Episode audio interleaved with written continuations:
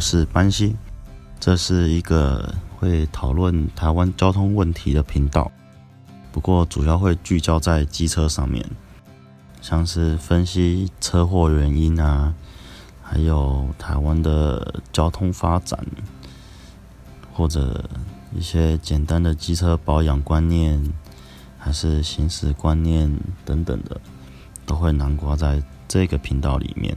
交通议题在台湾其实是一个比较冷门，会有人专注研究的议题。一般我们在讨论交通，通常也是看看新闻，跟朋友聊一聊，说啊，交通好乱哦，啊，骑机车乱骑，啊，开车的也乱开，等等的。啊，遇到车祸，我们讨论完，其实就会让它过去了。我们的交通环境其实是很封闭的，尤其是交通决策圈。一般人其实很难打进去，所以很多交通问题就在这个封闭的圈圈里面，一直持续的恶性循环下去。那我会用各种例子来说明为什么我们的台湾的交通环境会变成现在这个样子。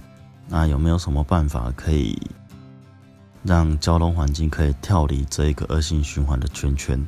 那我本身有在参加路权相关的活动。那路权这个观念，其实在全世界来讲，不像台湾这样子把路权当作是一个像是人权啊、投票权是一种参与的权利，而国外在讲的路权，则是你必须停下来，然后把路让给路权比较大的一方，它是用来衡量你在路口的时候。你该让对方，或者是你不该让对方，而不是像台湾用礼让的方式，就算你不礼让，其实你也不会怎么样，在判决上面你也不会比较吃亏。这个比较是因为对方也会因此有肇责，那在国外这是不会发生的事情，所以我们的路权在台湾的路权来讲，比较像是一种民主运动啊。因为我们要争取的是我们行驶的权利，比如说，当然现在被打压最严重的就是机车这一块，所以我也比较专注在这边。那为什么我会开始关心这个议题呢？因为一直在电视上面看到报道说，我们台湾的机车是全世界比例最高的。每一百人拥有一百零六台机车，或者是更高，这个数字可能有稍微变化，但是基本上是超过一人一台的数量了。那在全世界来讲，就算以第二名的意大利还是澳门，其实持有率也没有像台湾这么高。那每年车祸受伤的人数呢，其实是非常高的。大概有三四十万人，而且每年都在攀升。对于没有参加战争的台湾来讲，这样的死伤人数其实是蛮惊人的。就我自己这样觉得啦，所以我觉得应该要做点事情，让我们未来的交通环境可以变得更好。所以我才动身加入，就是改善交通环境这个行列。那我们拿最近在花莲发生的一起车祸来当做引题好了。那一起车祸是一位刚面试上华航空姐的女生，那她在经过一条路跟砂石车发生碰撞之后送医急救无效。那这起车祸后来有看到影片。它是砂石车，那一条路是双向四线道，但是外侧有施工围篱围着。它那个是纽泽西护栏，那底下有很多砂石累累积在旁边，所以其实路况是非常糟糕的。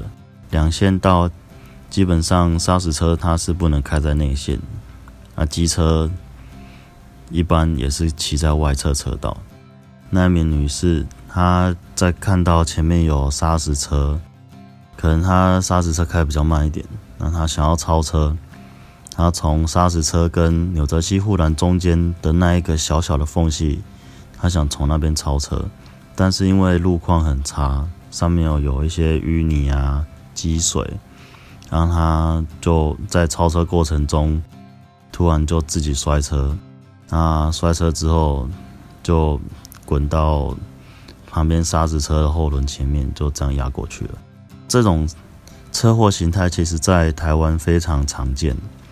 那大家也会很常听到说，要求骑车的人要远离大车，要求机车驾驶要有防御驾驶的观念。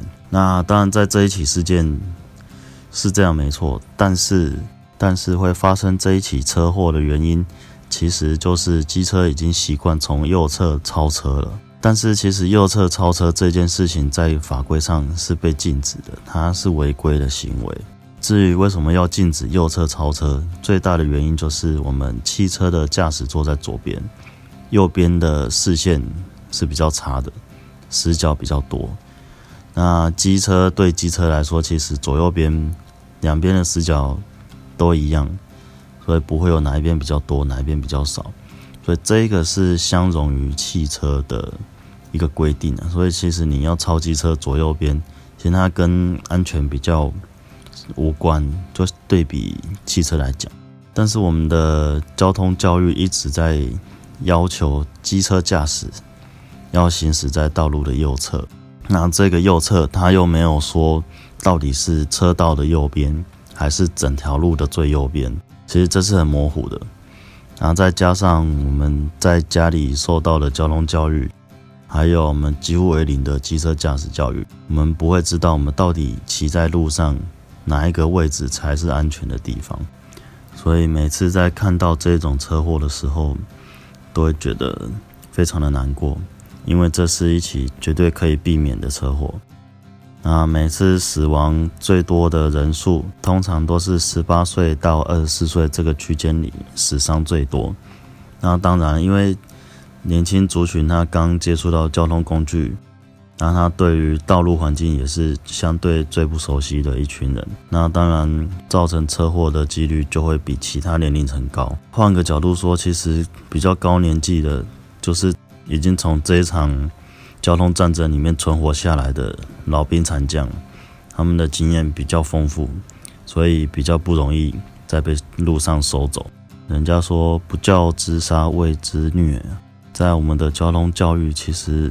非常贫乏的情况下，在十八岁考到机车驾照就放行到路上，这真的就是把小白兔丢到丛林里一样。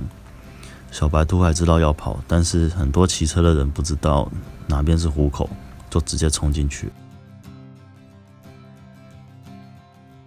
回到刚刚那一条路的规划，它是两线道，其实你要超车。切到内侧车道，超完再切回原车道，这样就非常完美。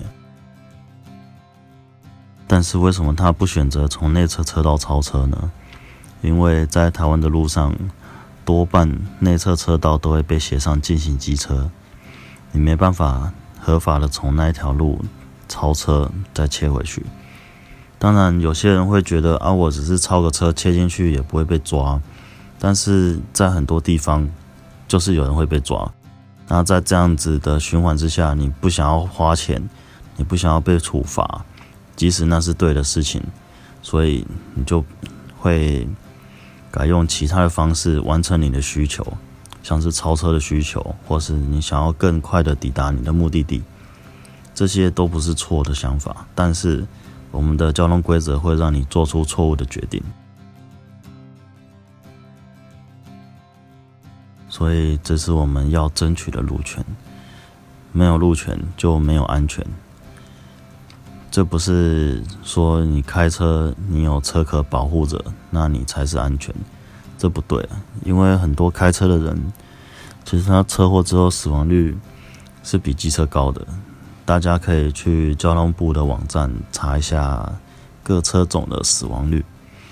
那汽车在去年好像开。从去年还前年开始才比机车还低，在那之前，汽车的死亡率都是比机车高的。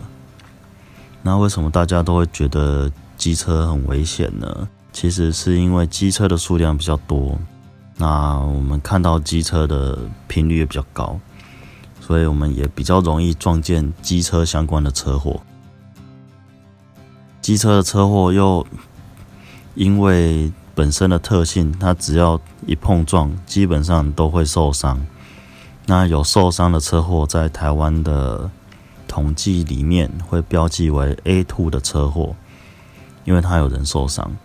那你如果在二十四小时以内死亡的话，那这一起车祸就会称为 A one 车祸。所以，当你从这样的角度去看我们的 A one、A two 的车祸报告的时候，你就会发现机车怎么这么危险，好容易就发生车祸了。但是它里面没办法分出到底是谁撞谁，那这个就必须从肇事的记录里面去理清，是非常繁琐的事情。因为这个在交通部网站你是查不到谁是第一当事人，谁是第二当事人。因为只要有一方死亡了，那它就是 A one 车祸，机车也会算 A one，汽车也会算 A one。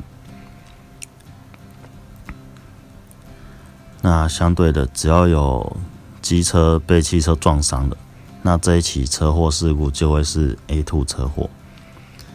那像待转区如果有被车子撞到了，那也不会是一台机车，所以它数量算起来，机车数量会高，汽车非常的多。这就是我们认为交通部统计的数据不具公信力的原因，因为它没办法厘清肇事的原因。所以，你如果拿这种数据来来试图的解决交通问题，那你一定是解决不了的，因为你解读的数据是错的，你解读的方式也是错的，这样是没办法做对的事情。最后，再给大家一个骑车的安全观念：骑车的时候一定要骑在汽车看得见你的地方。如果你在正后方，最好离远一点。不然后照镜它可能也看不见你，所以针对这一起事故，遇到车辆最好都养成切换车道再超车的习惯了，尽量减少同车道超车的情形。那如果速度比较慢，那那就 OK。但是即使是速度慢的状况下，也不要在同车道超过大型车辆，他们是很难发现你的存在，尤其是在绿灯起步前。这一段是非常危险的时刻，因为你不知道什么时候绿灯。那绿灯之后，驾驶如果没发现你，他又转了方向盘切变换方向的时候，你就很容易陷入危险之中。那最后祝大家出门行车平安，每天都可以安心安全的回到家里。谢谢大家。